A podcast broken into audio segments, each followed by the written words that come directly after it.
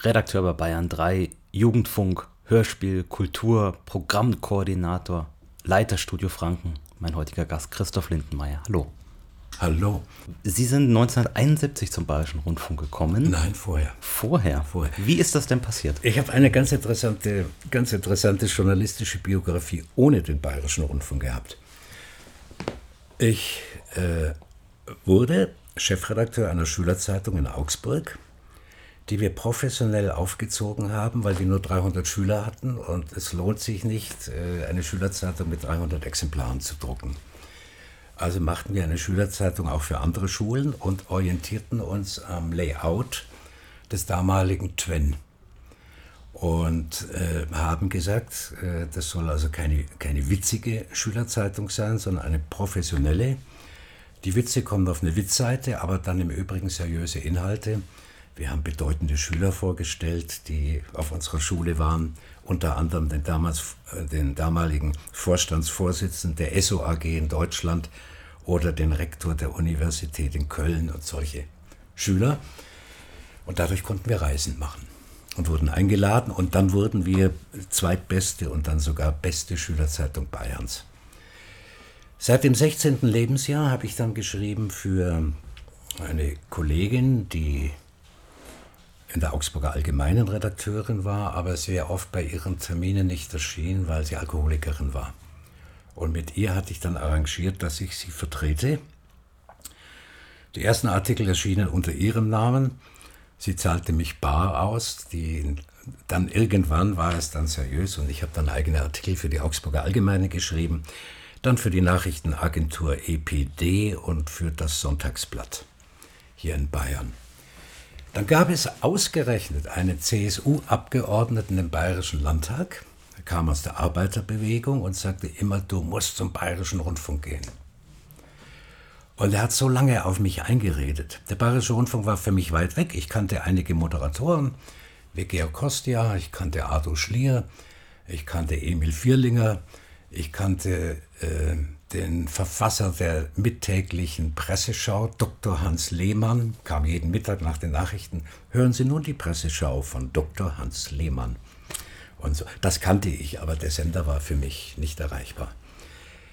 Äh, dann habe ich äh, 1967, also schon im Studium, muss dazu sagen, während meines Studiums habe ich dann für das Heidelberger Tageblatt und den Mannheimer Morgen geschrieben. Das war auch die Zeit der großen Unruhen. Und dann habe ich 1967, 68 eine Hospitanz bekommen, die mir hinterher als Volontariat bestätigt wurde. Und zwar im damaligen Regionalprogramm und anschließend im Jugendfunk in der Jungen Welle, der unter Leitung von Walter von La Roche und Rüdiger Stolze stand. Und ich hatte relativ erfolgreich gearbeitet für die Regionalprogramme. Durfte auch moderieren als Hospitant oder Volontär und äh, wurde dann geschickt in die Stuckvilla zu einem Interview mit Gunther Sachs. Und ich bin dahin marschiert und äh, es war ein neues Stereogerät, also noch mit, mit, mit dem Querbalken und zwei schweren Mikrofonen.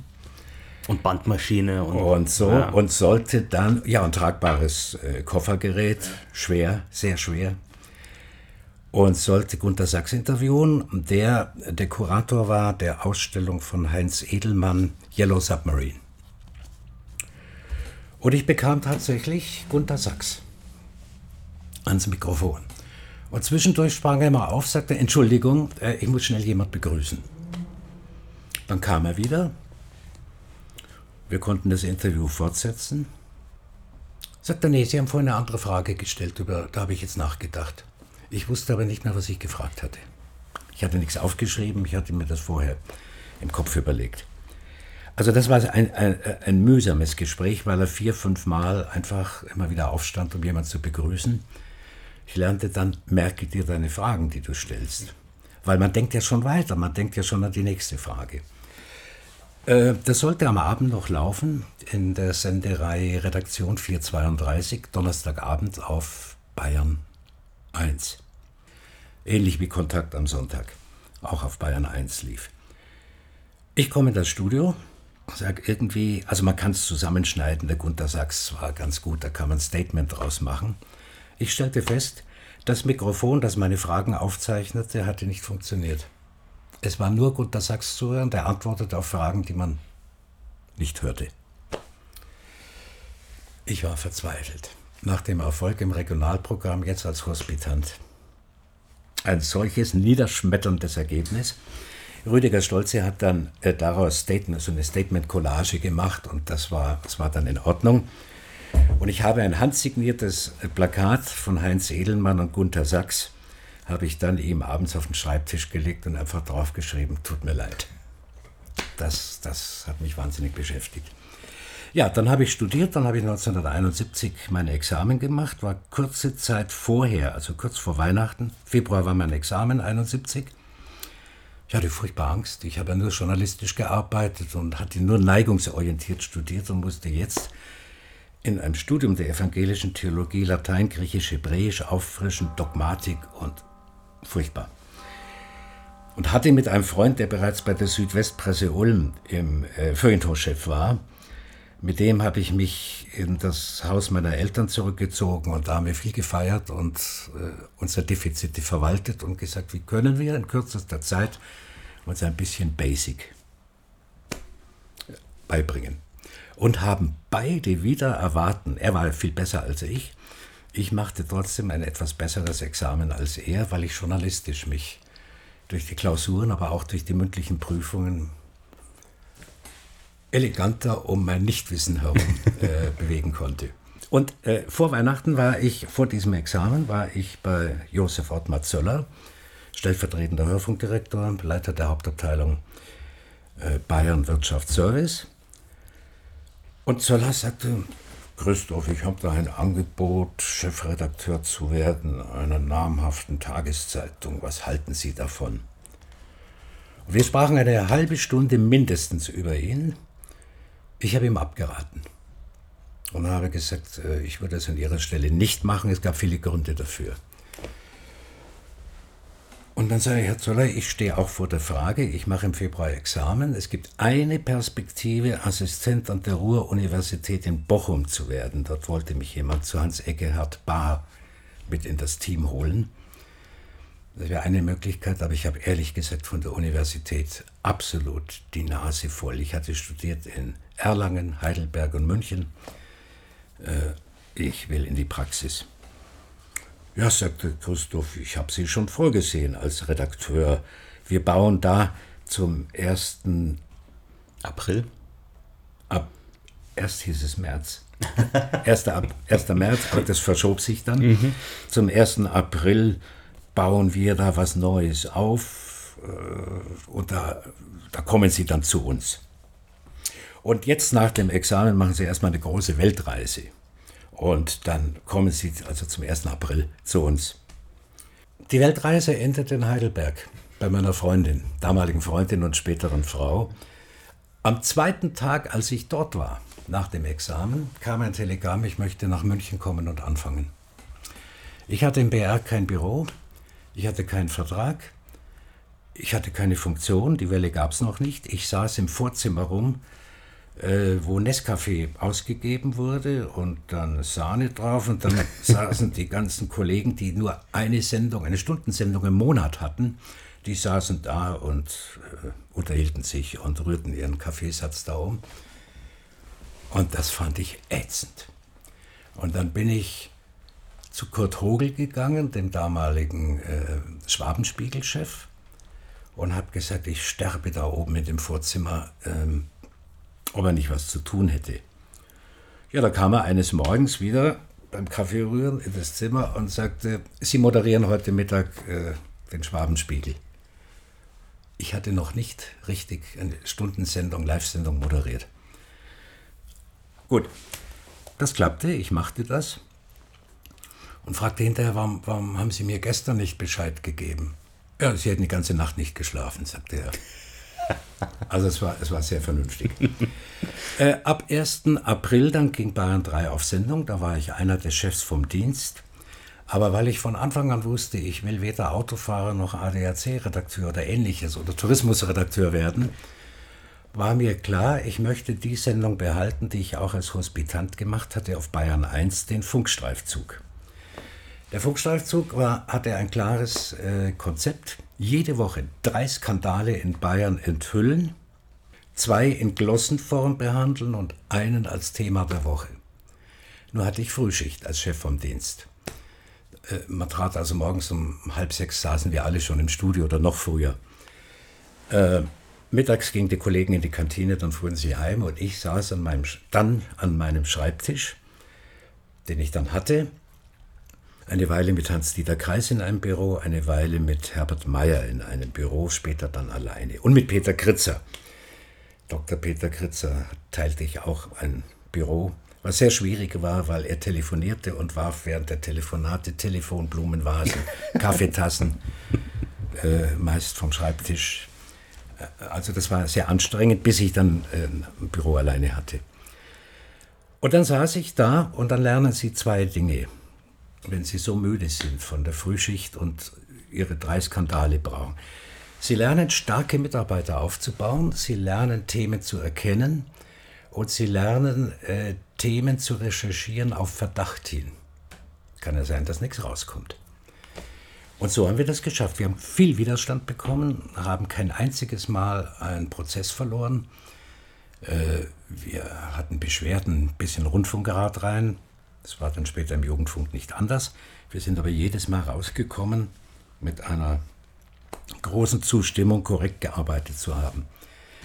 Das war die Zeit in Bayern 3, Funkstreifzug und Bayern 3. Dann moderierte ich die gute Fahrt. Kleine Anekdote am Rande. Äh, nach dem sonntäglichen Dienst Bayern 3 ging noch nicht bis in die Nacht, sondern endete früher, ging aber es in Bayern 1 weiter mit gute Fahrt. 19 Uhr etwa, glaube ich, war die Sendezeit. Und ich frage rüber, ist, weiß der Moderator Bescheid? Ja, selbstverständlich. Der Moderator weiß Bescheid ist da. Ich gehe rüber, so ein paar Minuten vor Beginn der Live-Sendung, kein Moderator da. Es sollte moderieren Fritz Wilm Wallenborn.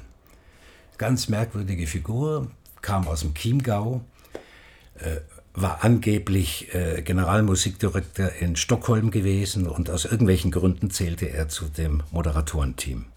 Neben Wolf Mittler, Brigitte Merz, Anneliese Fleienschmidt, Lotti Ohne Sorge und all den anderen. Und wir haben ja auch moderiert. Der war nicht da. Die Sendung begann. Ich sagte, guten Abend, meine Damen und Herren, eine gute Fahrt Ihnen. Eigentlich sollte Fritz Wilm Wallenborn am Mikrofon sitzen. Ich nehme an, er ist noch in dem Stau. Hatte die Staumeldungen vergessen und habe sie erfunden. Sonntagabend weiß man, wo es Stau gibt. Bis dann die neuesten Meldungen kamen und ich sie dann ergänzen konnte. Und ich hatte kein Programm.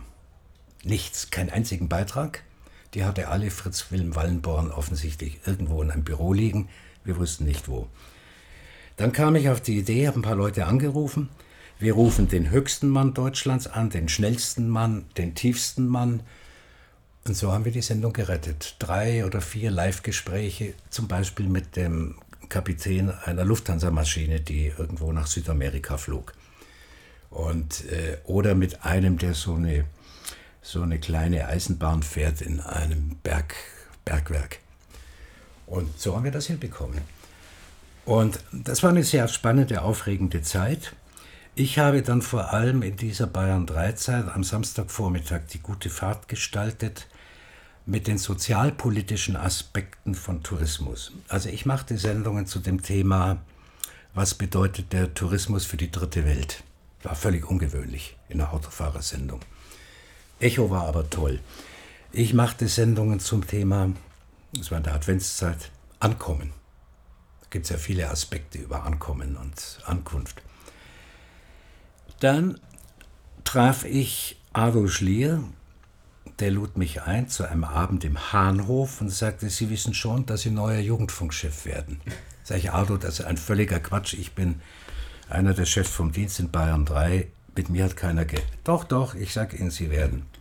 Bevor wir zum Jugendfunk kommen, ähm, wie muss man sich denn die Struktur von Bayern 3 damals vorstellen? Also gab es da so eine Redaktion, die das gestaltet hat oder waren das mehrere Redaktionen, die dieses Programm gemacht Bayern haben? Bayern 3 hatte einen Kampf, äh, bevor die erste Minute ausgestrahlt wurde. der eigentliche Erfinder könnte Walter von Kube gewesen sein, der damalige Programmdirektor, ein Balti. Für den Erfinder hielt sich der Sendeleiter Gerhard Bogner, der vor allem die Außenpolitik des Senders betreute innerhalb der Europäischen Rundfunkunion und viele Freunde hatte in der BBC und in den anderen internationalen Rundfunkanstalten. Und der eigentliche Macher eigentlich war Josef Ottmar Zöller. Alle drei behaupteten, sie hätten Bayern 3. Wahrscheinlich war es das Team.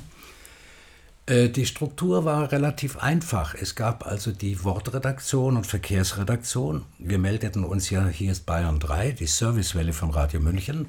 Wie kam es eigentlich dazu, dass man da noch Radio München gesagt hat? Ich meine, das war ja jetzt schon 20 Jahre her eigentlich. Ähm, also an der, an der Titelfindung war ich selber nicht beteiligt, die erfolgte vorher. Damals saß ich noch im Examen.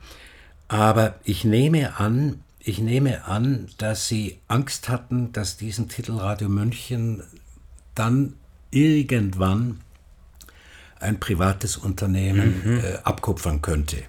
Und man wollte den Titel besetzen, was natürlich dann wieder zu Ärger in, in Franken geführt hat, völlig klar. äh, also wir waren die Servicewelle von Radio München mit dem bekannten Sigi, dem Signalton, der aus jedem Schrebergarten zu hören war, sonntags und auch werktags. Und äh, dann gab es noch die Redaktion Leichte Musik, die für die Musik zuständig war. Es gab dann natürlich nachmittags die ersten Sendungen. Äh, Günter Jauch kam von der journalistischen Seite, Thomas Gottschalk kam mehr von der Disc-Jockey-Seite her. Es gab auf Bayern 3 auch noch Sendungen wie Playback Club 16, Julia Edenhofer. Es gab ähm, eine Reihe von auch Club 16 Moderatoren konnten immer wieder mal äh, da mitarbeiten, aber nicht institutionalisiert. Und es gab immer einen Streit eigentlich zwischen der Musik und, und dem Wortanspruch einer Informationswelle. Äh, es war keine gemeinsame Redaktion, sondern es waren zwei Redaktionen, die das Programm belieferten. Ähm, unter anderem, ich erinnere mich noch, äh, in meiner Hospitanz im Jugendfunk habe ich erlebt, ein Discjockey-Wettbewerb, bei dem unter anderem Jürgen Herrmann entdeckt wurde. Jürgen war damals ein langhaariger, äh, ja, sehr eleganter Moderator, der, der unglaublich unkonventionell moderiert hat. Und also die kannten wir dann schon, dann auch die anderen in der leichten Musik, Peter Machatsch natürlich und viele andere. Ich blieb drei Jahre in dieser Redaktion und dann kam eben die Anfrage, äh, in den Jugendfunk zu gehen. Das hatte einen Grund. Der Leiter des Jugendfunks war Dr. Walter Schricker, früherer Kirchenfunkredakteur, der sich vom Alter her eigentlich nicht mehr ganz so als der Macher im Jugendfunk fühlte, der jungen Welle. Er drehte vor allem Fernsehfilme äh, für das bayerische Fernsehen und hatte seinen Schreibtisch, war ihm in der jungen Welle gelandet, weil er eigentlich Koordinator werden sollte äh, der Familiengruppe, also Familie, Kinder, Jugend und noch ein, zwei Redaktionen. Diese Koordinationsgruppe entstand aber, man holte aus dem Fernsehen Dr. Ernst Emrich, der Hauptabteilungsleiter wurde, und Walter Schricker saß plötzlich im Jugendfunk, betreute vor allem die Literaturreihe, die sehr innovative Reihe Pop Sunday.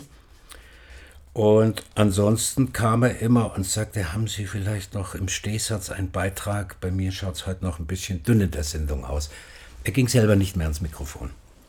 Wurde dann 1900, äh, also wurde dann krank, äh, rief immer an, er kommt wieder. Ich habe ihn dann in der Klinik besucht und festgestellt, er hatte einen schweren Schlaganfall mit Lähmungen, er wird nicht mehr kommen. Aber er rief immer an, sagt, morgen komme ich wieder. Ich habe ihn zwei Jahre kommissarisch vertreten, dann geht das nicht, dann muss ein aktiver Kollege äh, in, in Krankenstand geschickt werden, also in eine Art vorzeitigen Ruhestand. Ich wurde dann Jugendfunkleiter und war insgesamt 14 Jahre im Jugendfunk, baute zusammen mit anderen den Zündfunk auf, führte dort die äh, Call-In-Sendungen ein, weil wir kein Geld hätten, hatten. Äh, am Anfang war das so, der Zündfunk war ja nur eine 30-Minuten-Sendung, Montag, Mittwoch und Freitag. Dienstag und Donnerstag war Disco 2 mit Thomas Gottschalk. Und Gottschalk hatte keine Quote, die höher war als die vom Zündfunk. Aber er hatte ein anderes Auftreten. Also der boxte um sich und äh, hatte, hatte seine Komplexe gegenüber der jungen Welle. Äh, war das eine andere Redaktion?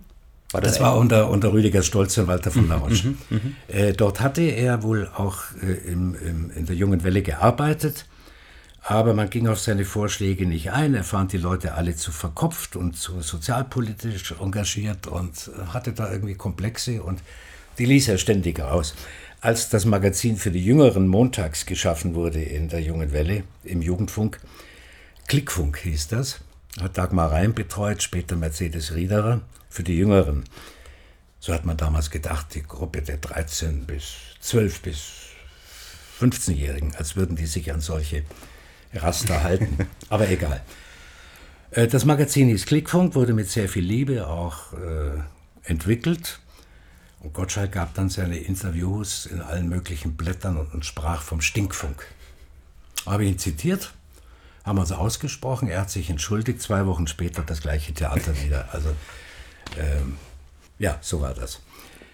Ich war dann äh, also 14 Jahre in dem Jugendfunk, habe viele Generationen dort ausgebildet.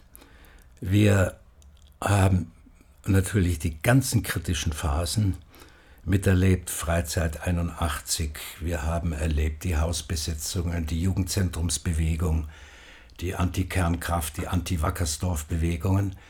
Äh, wir haben über alles berichtet aber so, dass wir genau wussten, in welches Bundesland wir hineinsenden.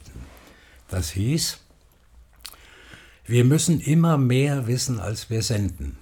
Wenn eine Beschwerde kommt, müssen wir noch genug Vorrat haben, dass wir sagen, okay, nächste Woche können wir gern weiter dokumentieren.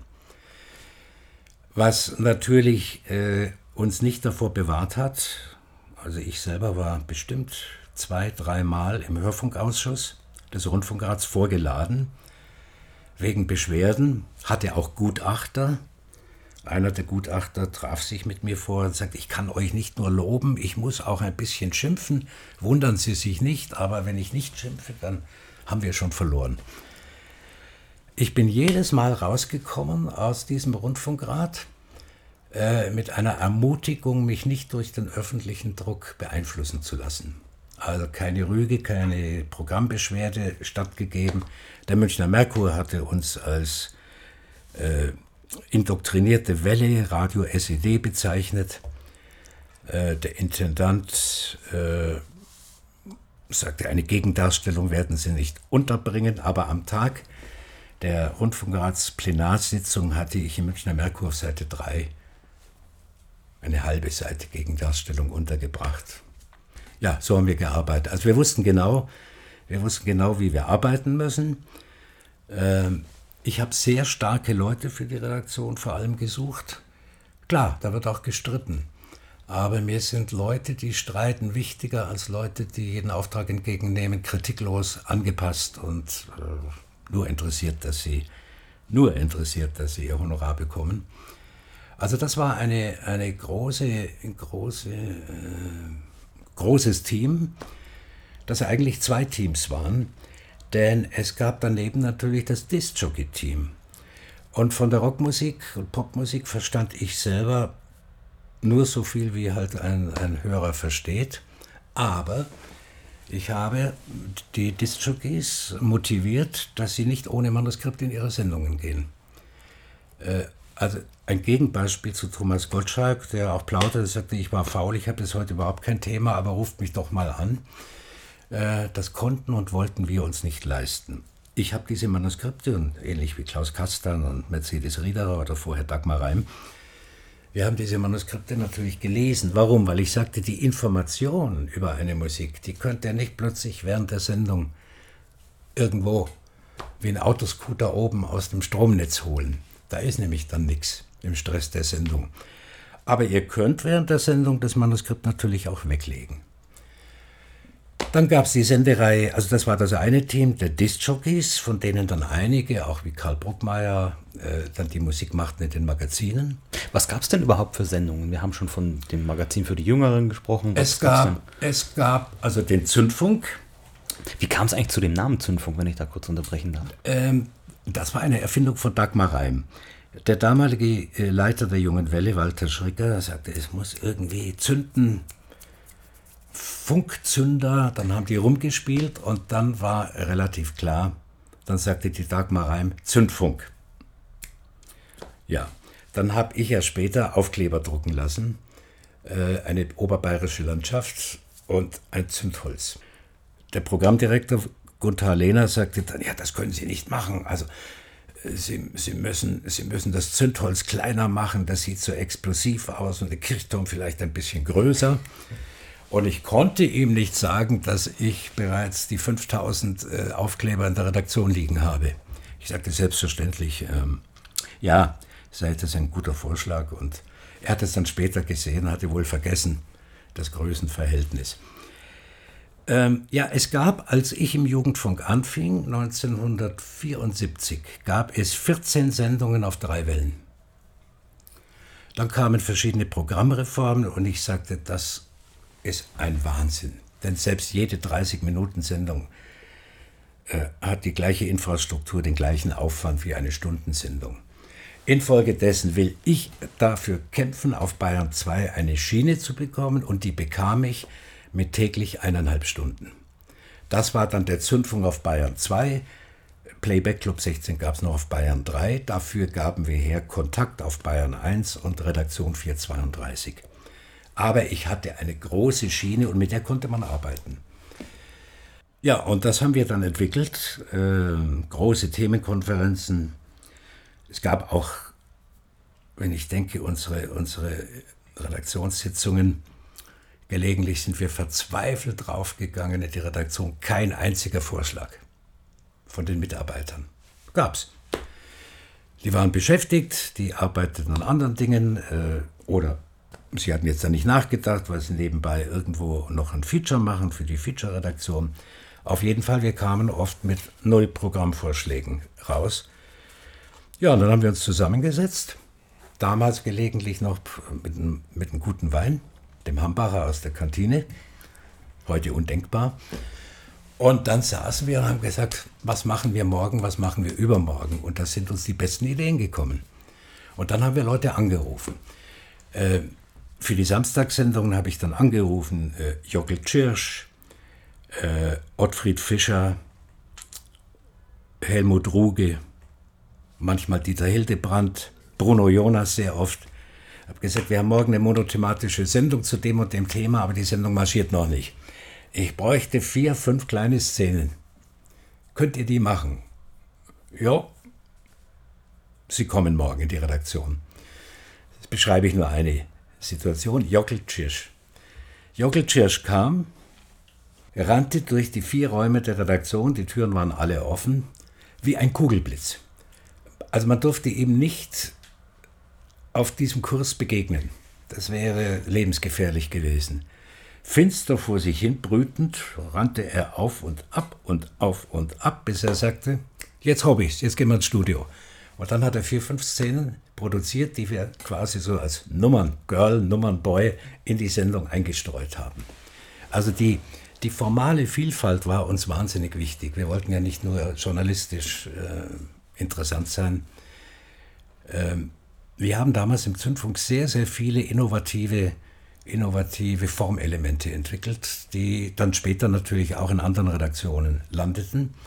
Und das Zweite war, ich habe mir mit großem Engagement dafür mich engagiert, dass und gekämpft, dass unsere Top-Mitarbeiter auch in anderen Redaktionen arbeiten.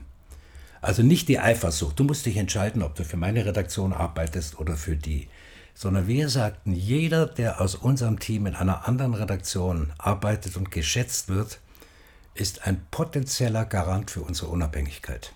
Also auch was die hausinterne Diskussion betrifft. Und das hat gut funktioniert. Und dann ist sehr wichtig in einem solchen Team natürlich ein tiefes Vertrauen zu den Mitarbeitern und gleichzeitig eine Hilfestellung dort, wo sie selbst in einer Sendung nicht weiterkommen. Also dass man darüber offen reden kann und meist, meist fällt einem dann irgendwo ein Weg ein, wie man, wie man äh, das dann doch machen und gestalten kann. 1979, da, das ist dann eher Richtung Musik, ähm, gab es etwas, was, was Besonderes ist, glaube ich, Georg Kossia und, und ähm, das Rockhaus. Wie kam es denn dazu? Also das Rockhaus ist, da gibt es eine Legendenbildung. Der Georg Kostja hatte das Modell eines Rockhauses irgendwo entdeckt, sowas gibt es in, in, Amerika. Äh, Integration von Behinderten, äh, Inklusion letztlich. Und er hatte diese Idee und kam zu mir. Und dann haben wir kräftig, kräftig äh, konzeptionell nachgedacht. Der Georg war ein, der George war ein emotionaler, der wollte einfach ein Rockhaus haben und ich habe gesagt, nee, äh, also wir, wir, brauchen schon ein Konzept, das dann über eine längere Strecke trägt. Rockhaus Band war klar, Spider Murphy, die hatte er entdeckt, äh, zusammen mit Ulrich Enke. Die waren da oft zusammen unterwegs, irgendwo da in Schwabing. Äh, haben sie die gehört, das war klar. Dann habe ich gesagt, George, wenn du die Inklusion einbringen willst, pro Sendung ein Interview mit einem Behinderten. Machen wir. Er hat dann natürlich im Schwabinger Bräu gekniffen. Da hat er Angst gehabt. Das kann nicht funktionieren, Christoph. Das, das gibt ein Fiasko. Er macht das nicht. Jetzt konnte ich nicht diskutieren, eine halbe Stunde vor Beginn der Sendung mit ihm. Dann habe ich gesagt, dann mache ich das Interview. Und hatte es mit einem schwerstbehinderten Jugendlichen ein Gespräch. Und ich muss sagen, äh, während des Gesprächs war eine Totenstille in dem überfüllten Schwabinger Bräu was mich bestätigte, das Konzept funktioniert. Dann brauchten wir natürlich entsprechende Orte. Und die Alabama-Halle war damals im Bau, also im Umbau. Und ich kannte ganz gut den Betreiber der Alabama-Halle. Oh, Albrecht hieß er, mit Familiennamen. Und äh, er sagte, das schaffen wir. Ja, und dann haben wir das entwickelt und haben gesagt, dann machen wir die erste Sendung dort. Und haben aber auch in jede Sendung Prominente eingeladen. Also Kabarettisten oder diesen oder jenen. Und Matthias Richling kam, den sehe ich noch, äh, wie er zu Fuß da ankommt und andere. Und dann kommen wir in die Alabama-Halle. Der Ü-Wagen kam, unser Equipment kam und ich stelle fest, das ist noch Baustelle, da stand der Bagger noch innen drin. Und dann habe ich äh, zu dem Betreiber gesagt, gesagt in, in, zwei Stunden haben wir Sendung hier, das muss, ja, ja, das schaffen wir schon. Und dann ging das. Und dann haben wir die ersten Sendungen alle gefahren aus der, aus der Alabama-Halle. Live. Live, ja.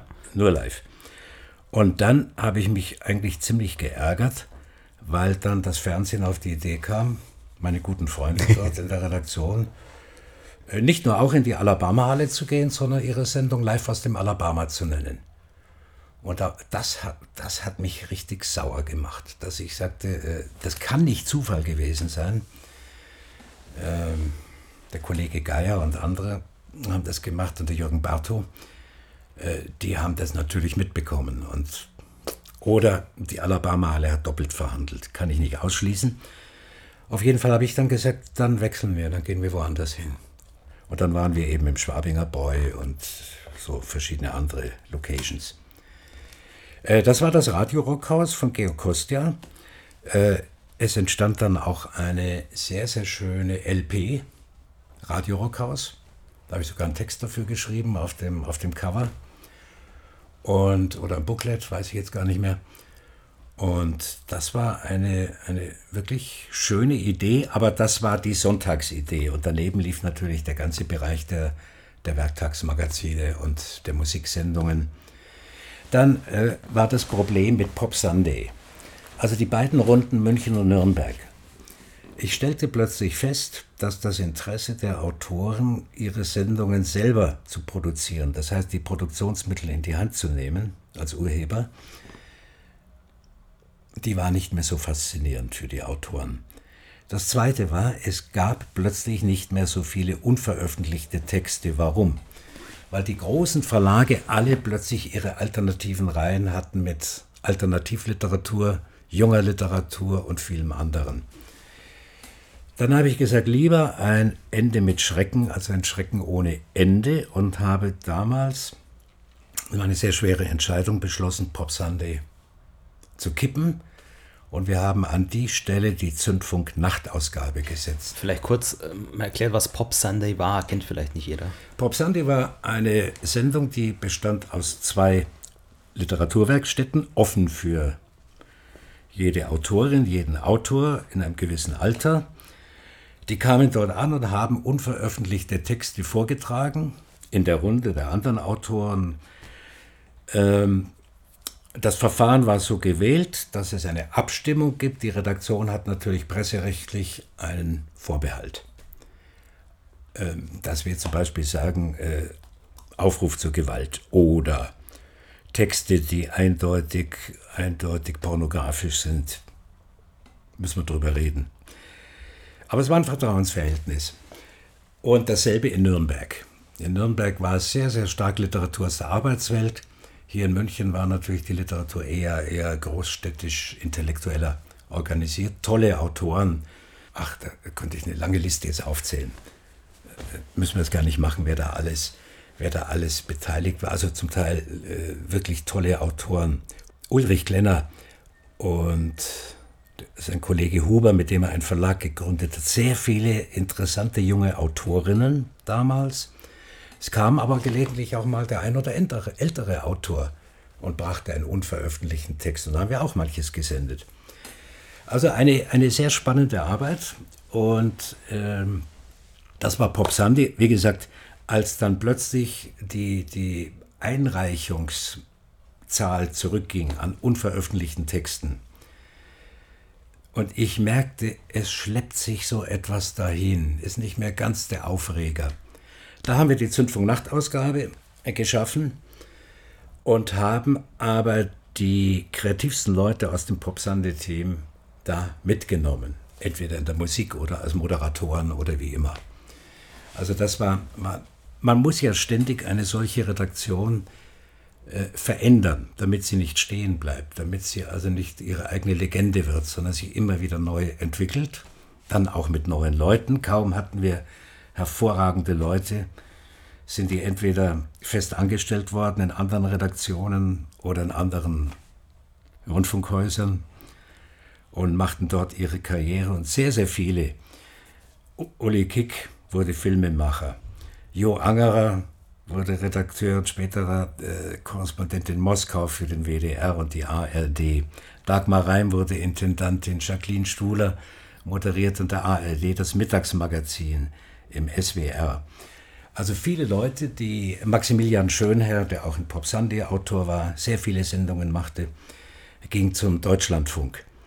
Und ähm, also wir waren stolz drauf.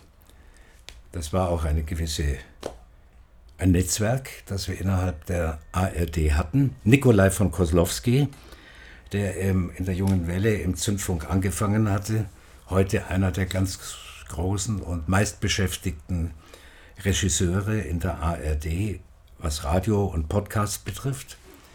Also die sind, sind sehr viele etwas geworden. Es gibt auch ein paar, die gescheitert sind, muss man auch dazu sagen.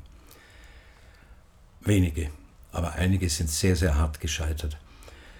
Ja, das war die Situation und dann war für mich einfach das, dann bekam eine sehr ernsthafte Anfrage Christoph Buckert, Chefdramaturg Hörspiel in der Ära von Dr. Dieter Hasselblatt, äh, sollte Hörspielchef in Frankfurt werden am Hessischen Rundfunk.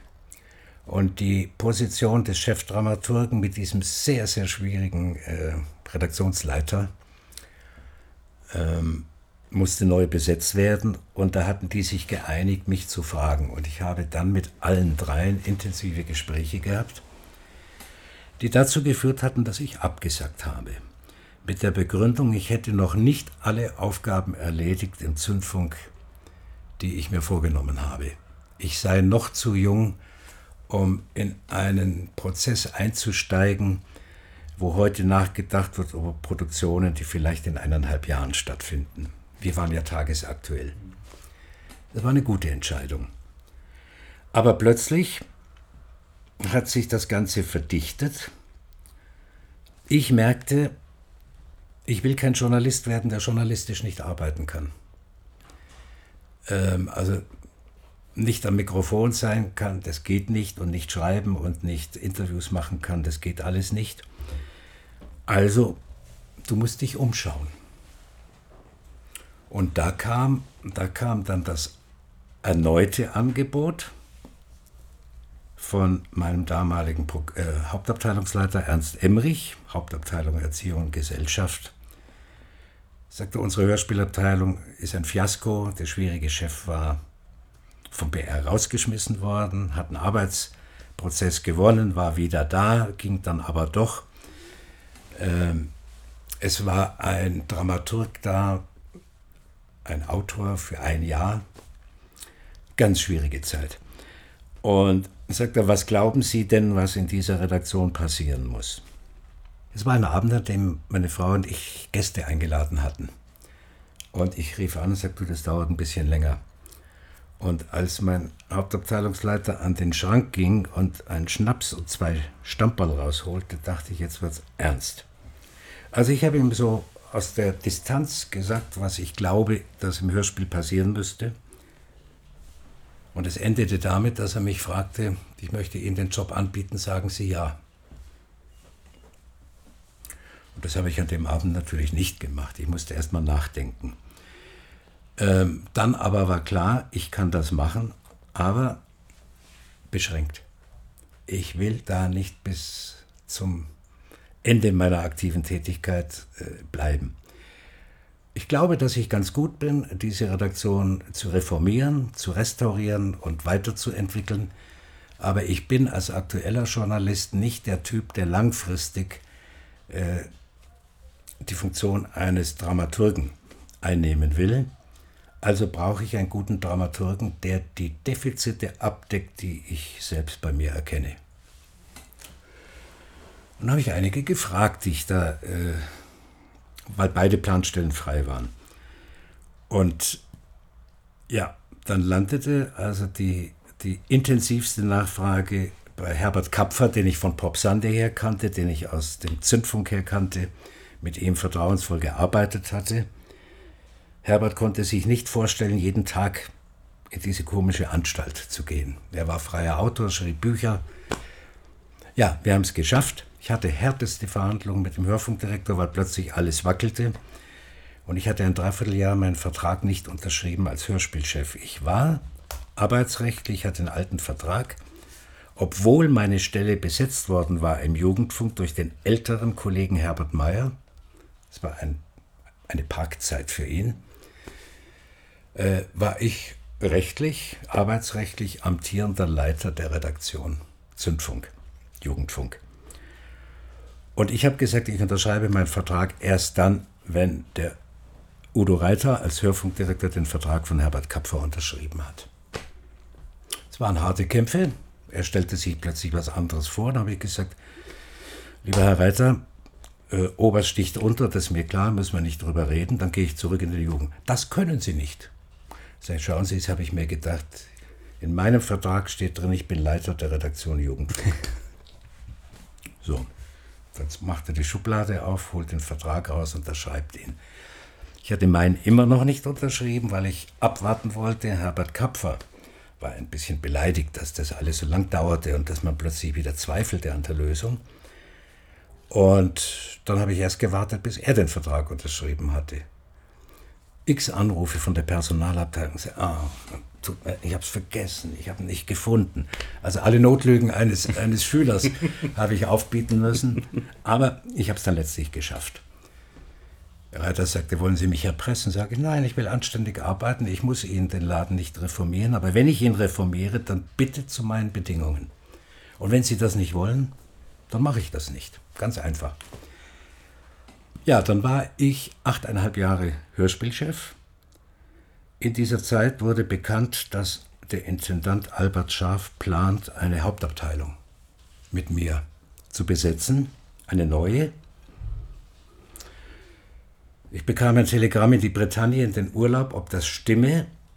Ich habe dann angerufen in München und habe gesagt, Leute, ihr müsst mir glauben, mit mir hat überhaupt niemand darüber gesprochen. Ich weiß von nichts sehr schwer, das dann durchzusetzen, wenn im Haus die Information läuft, du, der wird Hauptabteilungsleiter. Ich habe fünf Jahre lang meinen Mund gehalten. Und dann, nach, kurz vor dem Abschluss der fünf Jahre, alle haben darüber immer wieder geredet, der Einzige, der schwieg, war ich, bekam ich durch Zufall von drei Seiten Angebote.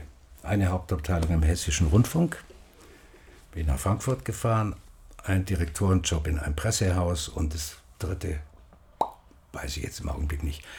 Also drei Möglichkeiten. Und da bin ich zum Intendanten marschiert und sage, äh, ich bin jetzt viereinhalb Jahre nicht zu Ihnen gekommen.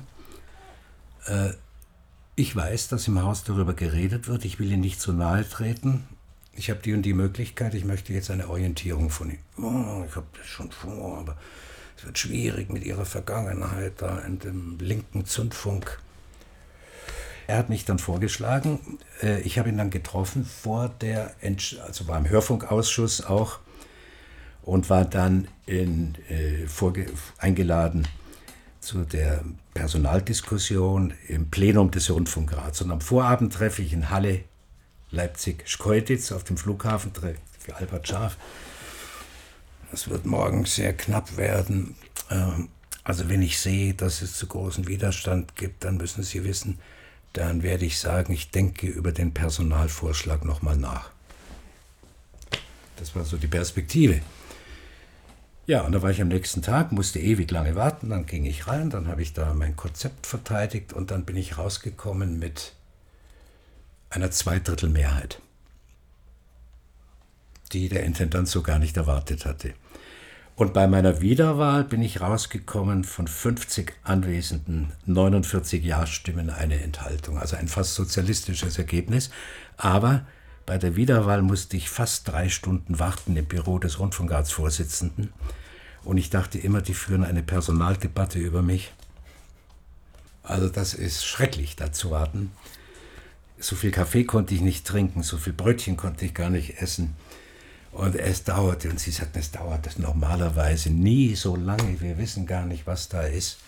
Es war ein anderer Tagesordnungspunkt, wo die sich verhakt hatten, hatte mit mir nichts zu tun. Das ging dann relativ schnell. Und dann kam, kamen zwei Leute aus dem Rundfunkrat und steckten mir, was sie nicht dürfen, einen Zettel in die Tasche mit dem Ergebnis 49 Jahre, eine Enthaltung. Was will man mehr? Und das war die Hauptabteilung Kultur. Nein, das war die erste, war die Hauptabteilung Radiophone Produktionen. Mhm. Die hatte niemand verstanden, was die macht. Bevor wir zu der schreiten, nochmal zurück ins Jahr 1988 zu Ihrer Reform der Hörspielabteilung. Was haben Sie denn umgesetzt? Wir hatten kein Geld, das Geld war ausgegeben durch die Vorgängergeneration. Wir hatten keine Studios, die waren belegt mit den beauftragten Produktionen. Also haben wir äh, eine, eine relativ einfach herzustellende neue Hörspielleiste gemacht, das war das Pop-Hörspiel. Konnten wir extern produzieren. Wir hatten gute Autoren und meinten, das ist auch ein Aufbruch in dieser Situation. Das zweite war, dass ich sagte, wir können uns Avantgarde-Sendungen im Hörspiel nur leisten, wenn wir auch große Stoffe dagegen setzen.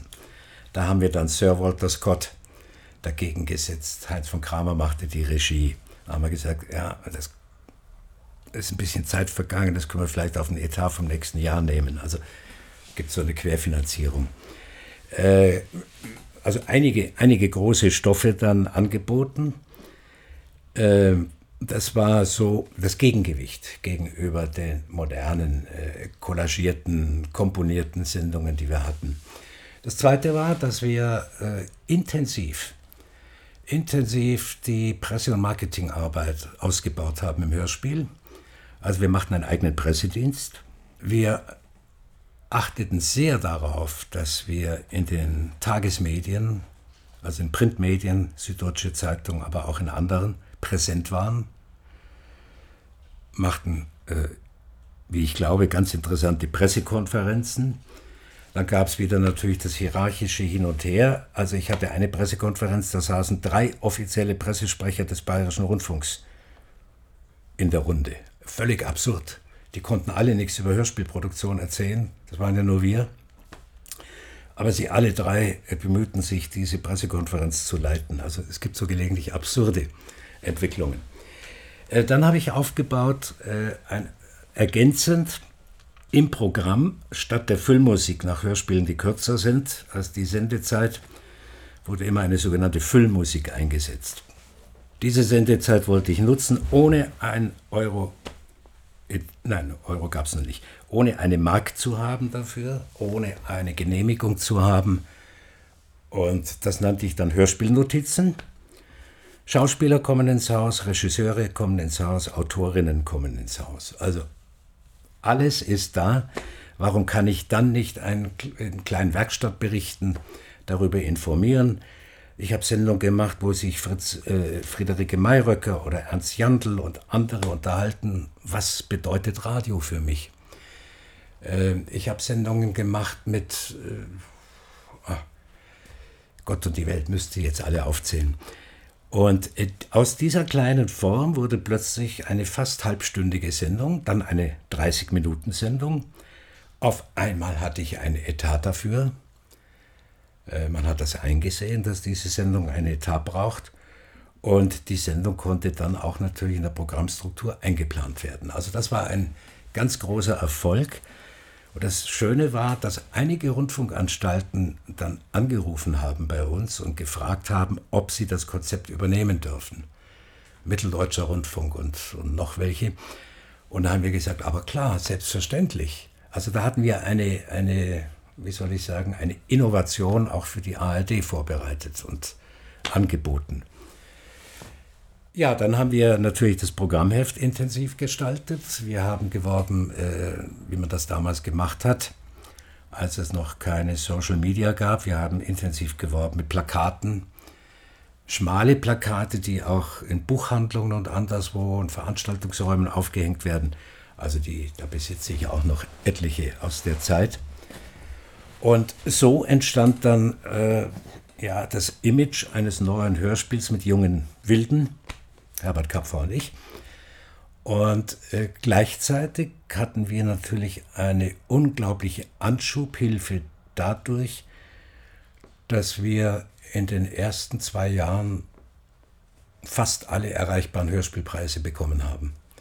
Und das hatte es seit vielen Jahren zuvor, als Christoph Buckert ähnlich erfolgreich war. Das hatte es nicht mehr gegeben, sondern das Hörspiel hatte keine große Bedeutung mehr im BR. Ja, so hat sich das entwickelt. Wie hat sich denn eine Hörspielproduktion in Ihrer Abteilung von einer Hörspielproduktion, ich nenne es jetzt mal so, der Abteilung Unterhaltung Wort unterschieden? Weil die haben ja, glaube ich, auch solche Sachen gemacht. Die Unterhaltung Wort hat vor allem äh, heitere, spannende Stoffe wie Krimis und ähnliches gemacht und äh, hat sehr, sehr gute Produktionen gemacht, also unbestreitbar gute Produktionen. Aber für mich war dann, als ich Hauptabteilungsleiter war, war es für mich unerträglich zu sagen, wir müssen Geld sparen und wir haben ein Besetzungsbüro im Hörspiel, ein Besetzungsbüro in der Unterhaltung. Äh, Besetzung wird gemacht im Kinderfunk, ist eine eigene Hörspielproduzierende Abteilung und meine Freunde im Studio Franken produzieren auch noch Hörspiele. Es ist völlig absurd. Und da ich wusste, dass die Unterhaltung Wort, ich hatte angeboten, äh, dass wir eine integrierte Abteilung schaffen, was Hörspiel betrifft. Und ich hatte dem Kollegen Michael Peter und Erwin Weigel angeboten, er kann mit der Planstelle rüberkommen in die neue Abteilung. Das haben beide abgelehnt. Dann habe ich eine brutale Entscheidung getroffen. Ich habe entschieden, dass diese Abteilungen zusammengelegt werden. Und dann musste ich darum kämpfen, dass der Aktenbestand der Unterhaltung Wort auch überführt wurde in die neue Redaktion Hörspiel und Medienkunst. Und heute im Programm sind die ganzen Produktionen nach wie vor äh, von, von der Unterhaltung Wort drin. Auch die Forsyth-Saga ist ja von der Unterhaltung Wort produziert worden. Glänzende Produktion. Aber das Kernproblem war folgendes. Im Bayerischen Rundfunk bot ein Autor ein Hörspielmanuskript an. Und Sie müssen sich das so vorstellen, pro Jahr kamen bis zu 1000 Hörspielmanuskripte unverlangt. Wir hielten uns ein Lektorat, ein Außenlektorat, um überhaupt diese Flut bewältigen zu können. Und dann sind wir natürlich auch selbst auf Autoren zugegangen. Es ist ja nicht so, dass man da sitzt und wartet, was der Postbote bringt. Und ja, und wenn die Redaktion Hörspiel abgelehnt hat ein Manuskript, weil entweder das Genre gerade erst äh, behandelt worden war, also wir brauchen nicht das fünfte Tschernobyl Hörspiel ist beim besten Willen dann nicht mehr zu erklären, auch wenn es qualitativ eine tolle Arbeit ist. Gibt ja viele, viele Aspekte, nach denen man entscheiden muss. Ja, dann sind die natürlich zur Unterhaltung Wort gegangen und Michael Peter und Erwin Weigel sagten Hurra, und das machen wir jetzt, um die zu ärgern. Und äh, das, das war völlig sinnlos. Beim Kinderfunk habe ich gesagt, der, der Kinderfunk war auch in meiner Hauptabteilung eine Phase. Der Kinderfunk hat ein völlig anderes Genre, also die, die muss man in Ruhe lassen, die müssen arbeiten. Die Unterhaltungsabteilung braucht aber keinen eigenen Hörspielzweig, sondern wir machen eine große Hörspielabteilung. Äh, es war bitter, war sehr bitter für die, das haben sie mich auch merken lassen, aber es gab, ich sage das auch heute noch, äh, es gab keine Alternative dafür. Angesichts der, der, der zu prognostizierenden Einsparungen, die auf uns zukommen würden, und ich hatte da überhaupt keine Illusion, ich habe gesagt, das wird alles nur noch, noch schlimmer, wir müssen da rechtzeitig, rechtzeitig konsolidieren. Äh, ja, also äh, zu der Entscheidung stehe ich noch, aber es war eine der brutalsten, die ich getroffen habe, weil sie nicht einvernehmlich erfolgte, das muss ich dazu sagen. Die haben sich gewehrt, die gingen zum Programmdirektor, die gingen zum Intendanten. Ich habe dann beiden sehr klar meine Argumente genannt. Ich sage, es muss nicht sein. Aber ich will es so. Und ich möchte Ihnen sagen, warum. Dann habe ich die Fakten auf den Tisch gelegt. Ja, und die anderen hatten Herzgefühl auf den Tisch gelegt und das langte dann nicht ganz. Aber also es war, es war wirklich eine bittere Entscheidung. Zwei Lektorate, zwei Besetzungsbüro, noch dazu auf einem Gang. Äh, zum Teil die gleichen Regisseure, zum Teil die gleichen Autoren. Äh, es kam auch aus der Autorengruppe, dass manche sagten, also ihr müsst, ihr müsst da mal Ordnung schaffen, das geht doch so nicht. Und Nürnberg ist weit weg. Und Nürnberg äh, war meine Prognose, denen werden die Hörspiel, die eigenen Hörspielproduktionen zu teuer, die gehen irgendwann auf Feature über und dann auf Magazine über. Also da besteht im Augenblick kein Handlungsbedarf. Sie haben dann zusätzlich noch eine Aufgabe bekommen, nämlich die des Programmkoordinators für Bayern 2 Radio, wie es damals hieß. Ja, also zunächst mal so, ich mache es jetzt ganz kurz. Hauptabteilung Radiophone Produktionen. Das wäre die Hauptabteilung, die künstlerisch produzierende Abteilungen umfasst. Daraus wurde die Hauptabteilung Spielfamilie Jugend, wo dann plötzlich der Kinderfunk, der Familienfunk auch in meine Hauptabteilung kamen. Daraus wurde dann, weil die Hauptabteilung Kultur mit Margot Lehner frei wurde, die in Ruhestand ging, die Hauptabteilung Kultur.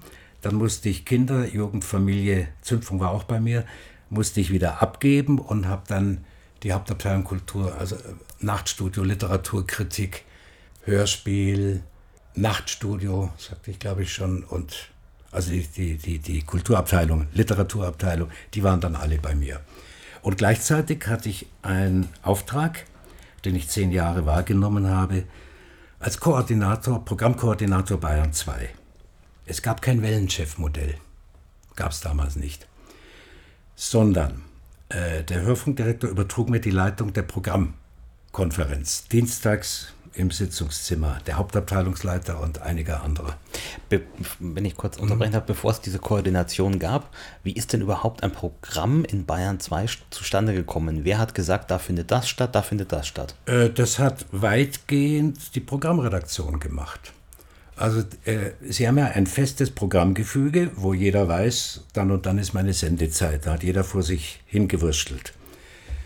Äh, gemeinsame Projekte wurden in der sogenannten Bierstübersitzung besprochen mit dem Programmdirektor. Da gab es eine Idee. Was halten Sie davon? Es wurde nicht per Order die Mufti angewiesen, sondern das Sozialministerium hat dann eine Idee. Könnten Sie sich da was vorstellen? Wie stehen Sie dazu?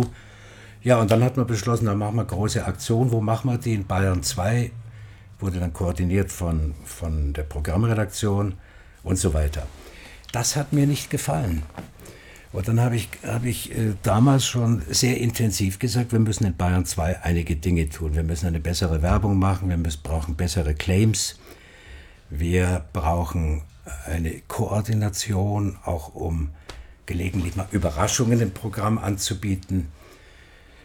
Das kam dann so. Dann hat aber der Chefredakteur arbeitsrechtlich prüfen lassen, ob ich mich Programmkoordinator nennen darf und ob ich im Auftrag des Hörfunkdirektors überhaupt die Programmkonferenz leiten darf. Also das waren schon harte Geschütze. Aber äh, da habe ich gewonnen. Und dann habe ich dienstags die Sitzung gemacht. Manchmal kam dann Thomas Gruber als Hörfunkdirektor, oft kam er nicht. Und da habe ich dann koordiniert und dann habe ich ja vor allem auch die, die neuen Strukturen entwickelt für Bayern 2. Also viele Sendungen, die neu im Programm sind, die, äh, da stammen die Titel noch von mir. Amüsiert mich manchmal, wenn ich es höre.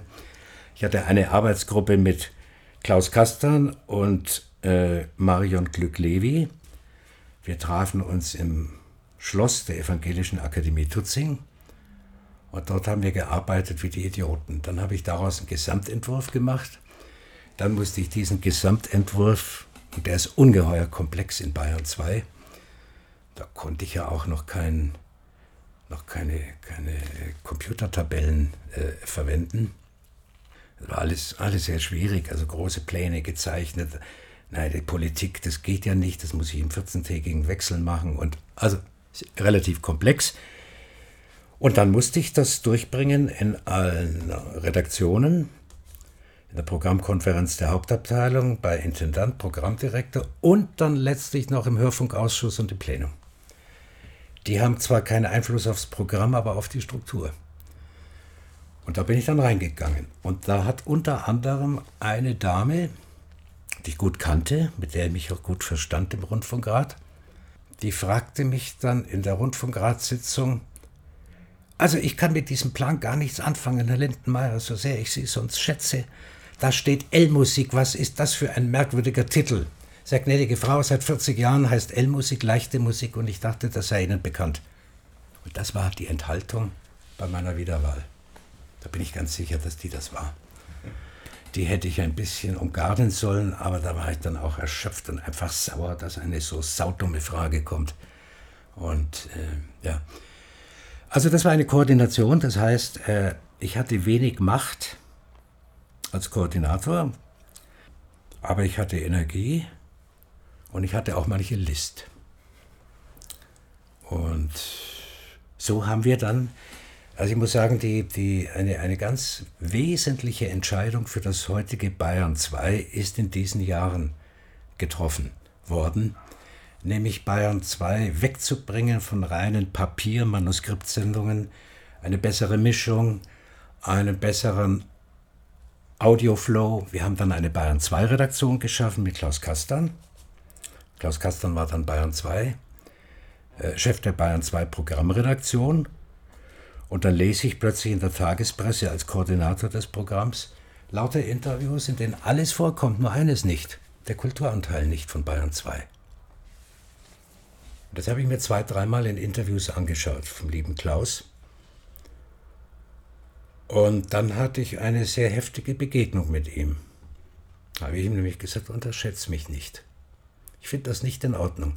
Du brüskierst die ganzen Kollegen, die hier das Kulturprogramm machen. Äh, wenn du nur auf Tagesgespräch gehst und, und auf solche Formen, äh, sage ich, das musst du mit mir abstimmen, das ist nicht in Ordnung. Und da haben wir heftige Auseinandersetzungen gehabt. Aber wie es unter Freunden so ist, wir haben uns angenähert und das blieb dann aus. Und ähm, ja, das habe ich also insgesamt dann diese drei komisch benannten Hauptabteilung, also die erste radiophone Produktion, die zweite Spielfamilie Jugend, als würde Jugend nicht zur Familie gehören, und die dritte dann Hauptabteilung Kultur. Dann hatte ich eine, nach zehn Jahren ging es darum, jetzt für die letzte Amtszeit nochmal fünf Jahre. Und das war eigentlich alles sehr, sehr klar. Und dann hatte ich eine Kette an sehr, sehr heftigen Auseinandersetzungen mit meinem Hörfunkdirektor der große Sorge wohl trug und glaubte, dass ich seinen Job als Hörfunkdirektor will. Wollte ich nicht. Mit mir hat auch keiner geredet. Der hat mich dann nicht vorgeschlagen, das war dann sehr, sehr schwierig und dann habe ich, dann habe ich für die letzten fünf Jahre, äh, wo ich dann schon BR Alpha und ARD Alpha moderierte, Alpha Forum, wo ich dann eins zu eins moderierte, auf Bayern 2, wo ich die CDs machte, die Hörbücher, Buchreihen für den BR, da war ich Koordinator für, für ähm, kulturelle Beziehungen und Projekte, so hieß das. Ich würde gerne nochmal zurück ins Jahr 2002, 2003. 1.7.2003 war die große Programmreform von Bayern 2, wo sie im Prinzip als Koordinator ja darauf hingearbeitet haben. Ich glaube, das kann man ja so sagen, oder? Ähm, wie kam denn überhaupt das alles zustande, was dann dort stattgefunden hat? Das war ja doch ein großer Bruch in dem, wenn man vorher Bayern 2 gehört hat, zu dem, was dann ab dem 1. Juli passiert ist. Wir haben analysiert, was sind die Schwächen des Programms. Und da fanden wir einige Schwächen. Der Sonntagvormittag zum Beispiel. Eine produzierte Sendung nach der anderen. Kein Leben, Papier, Tod. Ähm, Verlesung durch Stationssprecher der Presseausschnitte am Morgen. Mensch, das sind doch alles lebendige Redakteure, warum könnt ihr nicht drüber reden? Solche. Also es ging bis in Minimalformen hinein. Das zweite war, was sind unsere unbezweifelhaften Stärken äh, unser Markenvorteil in Bayern 2. Das dritte war, was haben wir noch nicht? Was andere Sender haben, private wie öffentlich-rechtliche. Können wir da vielleicht etwas erfinden? Und da wurde viel erfunden. Ähm, vom Tagesgespräch angefangen, wo es am Anfang hieß im Rundfunk, ja, wollen Sie denn jeden Idioten hier live über den Sender reden lassen? Solche Dinge. Ähm, also das haben wir sehr genau geplant, also viele neue Ideen da entwickelt. Dann, was mir und auch den beiden anderen mit am wichtigsten war, wir hatten erlebt, dass aus Kostengründen die ureigenen Formen des Radios so dezimiert wurden, dass es sie fast nicht mehr gab. Das war die Reportage, das war die Dokumentation, das heißt das politische gefeaturete Wort. Gab es nicht mehr. Gab es schon noch ein bisschen, aber dann haben wir erfunden Breitengrad. Wir haben erfunden, äh, wobei ich einige Titel vorgegeben hatte, wie Radiotexte. Ich sagte immer, Bayern 2 klingt ja wie, eine bayerische, äh, wie ein bayerisches Printmagazin. Also müssen wir überlegen, dass wir die Marke etwas stärken. Und äh, dann haben wir aber die Redaktionen gebeten, sich selbst Gedanken zu machen. Wir haben die Sendung nur beschrieben, sich selbst Gedanken zu machen äh, über das Programm, also wie die Sendung heißen soll. Und das sind sehr Breitengrad, äh, war ein schöner Titel für eine Auslandsreportage. Und da sind ja viele solcher Titel entstanden. Ähm, dann gab es ja immer eine offene Programmfläche, die hieß Programm nach Ansage. Und da wurde alles reingestopft, was an Stehsatz irgendwo gestört hat. Und wo man sagt, komm, weg damit. Natürlich völlig uninteressant. Dann habe ich gesagt, ich will Radioereignisse haben. Also wir machen da mal richtig groß auf. Radioereignis, latinische Märchennacht, Radioereignis, internationale Lyriknacht, solche Dinge. Und, ähm, und der, Rest war, der Rest war eine Mischung aus Verzweiflung und Durchsetzungsvermögen. Aber es gelang dann. Ich erinnere mich da an sehr, sehr schwierige Sitzungen. Aber ganz blöd waren wir auch nicht. Also wir hatten natürlich auch unsere genug Befürworter der Reform. Und natürlich ist so, wenn ich etwas Neues entwickle, dass ich dann manche alten Sachen abstreifen muss. Es ist einfach so. Geht nicht anders. Ich kann das Programm nicht beliebig aufblähen. Und ähm, und es war uns ganz wichtig, und das habe ich ja richtig aktiv betrieben, als Politik, es gab vor meiner Zeit Kassettenproduktionen in Kottas Hörbühne. Und ich habe gegen unendliche Widerstände die Zweitverwertung betrieben, äh, mit dem Hörverlag, mit anderen Verlagen, musste mich äh, Argumenten gegen Argumente verteidigen. Ich würde ich würde den Ausverkauf der Archive betreiben, was ein völliger Unsinn ist, weil ich sagte, jeder, der ein Hörbuch erwirbt, ist ein potenzieller Interessent an unseren künstlerisch aufwendig produzierten Programmen. So kam es dann auch. Heute absurd, heute gibt es Podcast. Äh, jede Sendung können Sie nachhören auf allen möglichen Ausspielwegen. Aber damals war das ungeheuer schwierig. Und selbst in der Verlagslandschaft war das sehr umstritten. Da kam dann Claudia Baumhöfer im Hörverlag, Die war vorher bei Columbia TreeStar in Moskau und die hatte die Vision, aus Kottas verstaubter Kassettenbühne im Hinterzimmer der Buchhandlung ein neues Medium zu schaffen. Und da haben wir sehr, sehr gut zusammengearbeitet, bis ich dann mal sagte, was mir nicht gefällt, ist, dass ich in Zeitungen wie der Süddeutschen Zeit, Frankfurter, Rezensionen lese über Produktionen des Hörverlags, das sind aber unsere Produktionen. Also das muss sich ändern. Und dann haben wir ja durchgesetzt, dass, dass wenigstens das Emblem des produzierenden Senders außen drauf ist. Und das war ja nicht selbstverständlich. Das waren ja alles harte, harte Marktkämpfe und Auseinandersetzungen. Eine große Veränderung im Programm war ja auch die Einführung von Musik in zum Beispiel im Zeitfunk, aktuelle Sendungen oder im Notizbuch.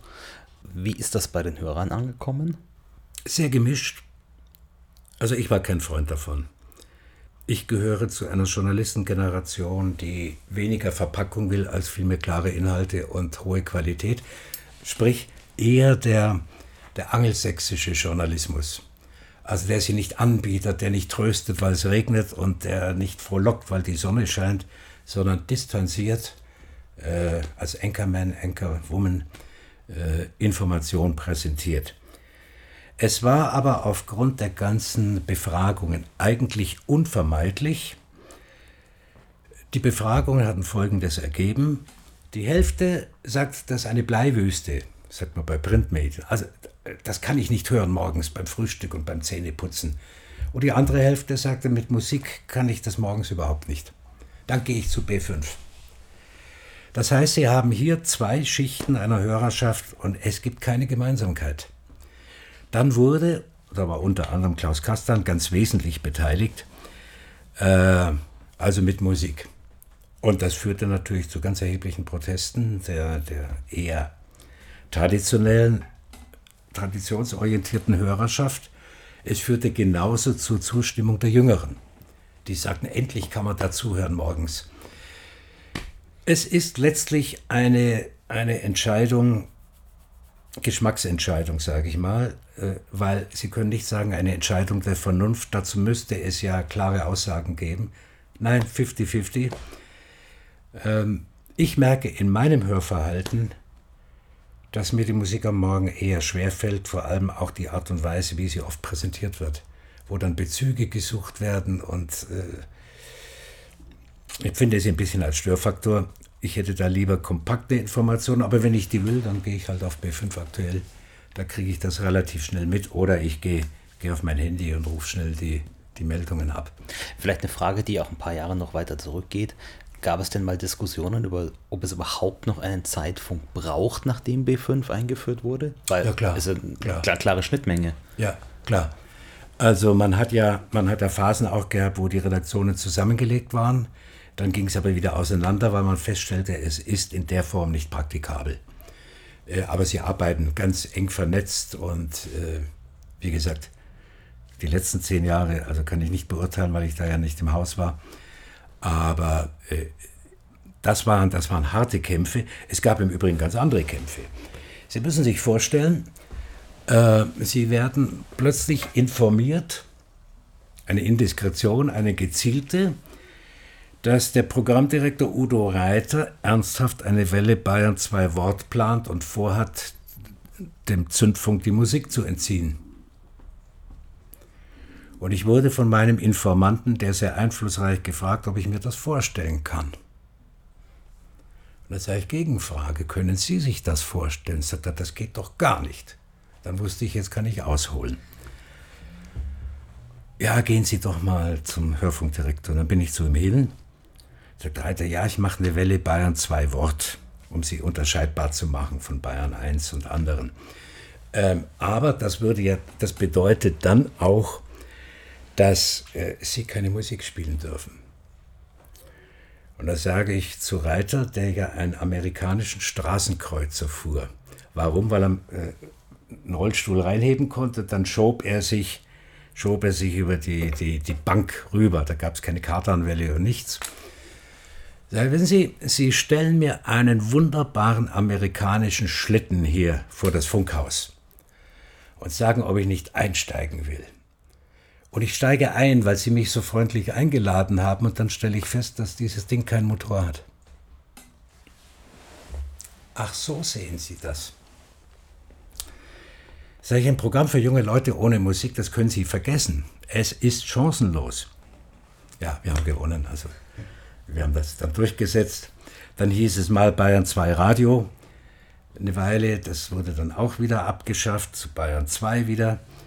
Äh, das Wort wurde abgeschafft, weil es einfach nicht durchhaltbar war. Weil's, äh, das sagten die anderen, ja, sind wir denn keine Wortsendung? Gab ja auch Feature auf, auf äh, BR Klassik. Also das waren, das waren heftige, heftige Auseinandersetzungen, die... Äh, warum ist man nicht krank geworden in der Zeit? Warum ist man nicht zum Misanthropen geworden? Das kann ich Ihnen sagen. Ich hatte, wenn ich in den Rundfunkrat musste mit Beschwerden, habe ich immer einen Optimismus verbreitet in der Redaktion, wo alle ein bisschen zitterten und sagte, ist doch toll, wenn man Leuten mal erklären kann, wie gutes Programm wir machen.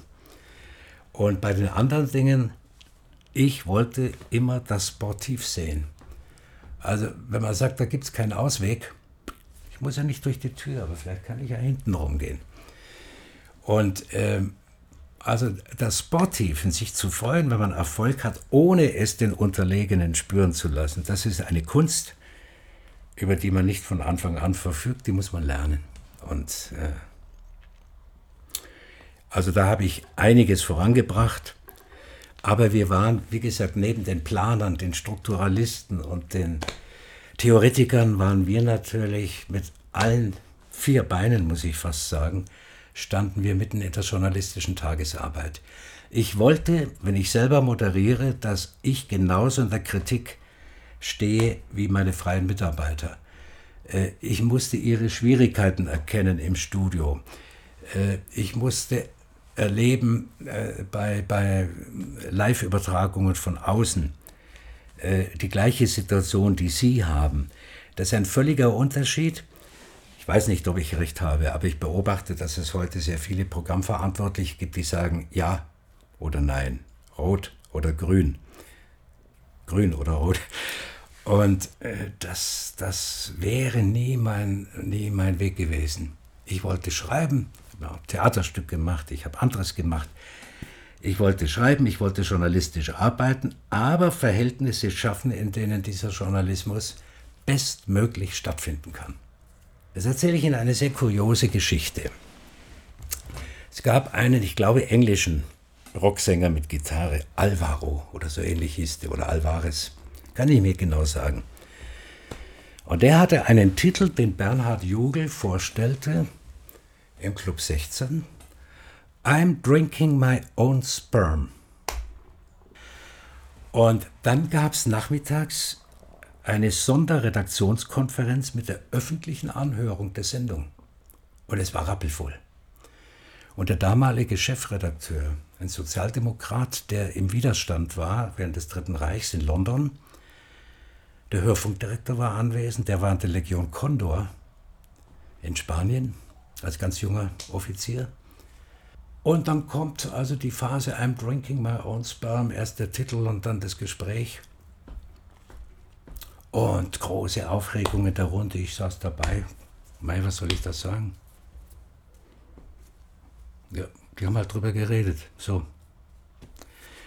Und, äh, und als sich das dann richtig, richtig äh, ver, ver, verselbstständigt hatte, die Diskussion und immer aggressiver wurde, sagt der Chefredakteur, so, und jetzt bitte ich alle Kolleginnen und Kollegen, die in ihrem Leben noch nicht onaniert haben, die Hand zu heben schlagartiges Schweigen. Die Sitzung war beendet. Das heißt, diese Figuren, die eine Situation genau richtig eingeschätzt und erkannt haben, also dieses Bigotte, diese Doppelmoral und vieles mehr, äh, solche Figuren, so authentische Figuren werden weniger in den modernen Medienhäusern und das ist überall so.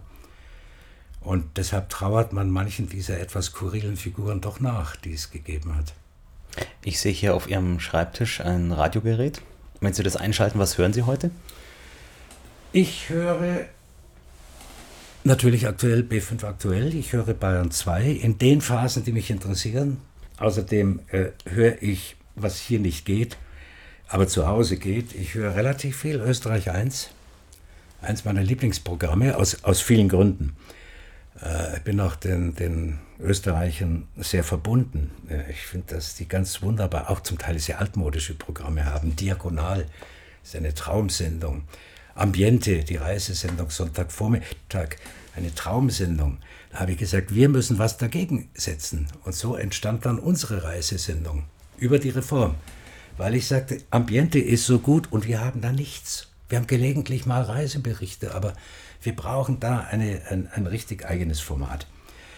Äh, ich höre gerne andere Sender. Sie müssen sich folgende Situation vorstellen.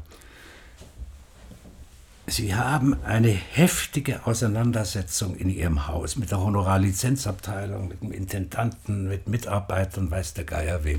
Gibt ja genug Anlässe vor Corona, wo die alle da sind. Und dann gehen Sie heim und sind völlig geschafft von dieser Auseinandersetzung. Und dann hören Sie auf einem kleinen Radiogerät Kurzwelle. Und auf jedem halben Millimeter meldet sich ein anderer Sender und sie machen sich klar. Und alle haben die gleichen Probleme. Und da werden sie unheimlich entspannt gelassen. Und äh, jetzt übersetzt auf die heutige Zeit bedeutet das für mich, dass ich sehr gerne andere Sender höre. Christoph Lindmeier, vielen Dank für das Gespräch. Vielen Dank.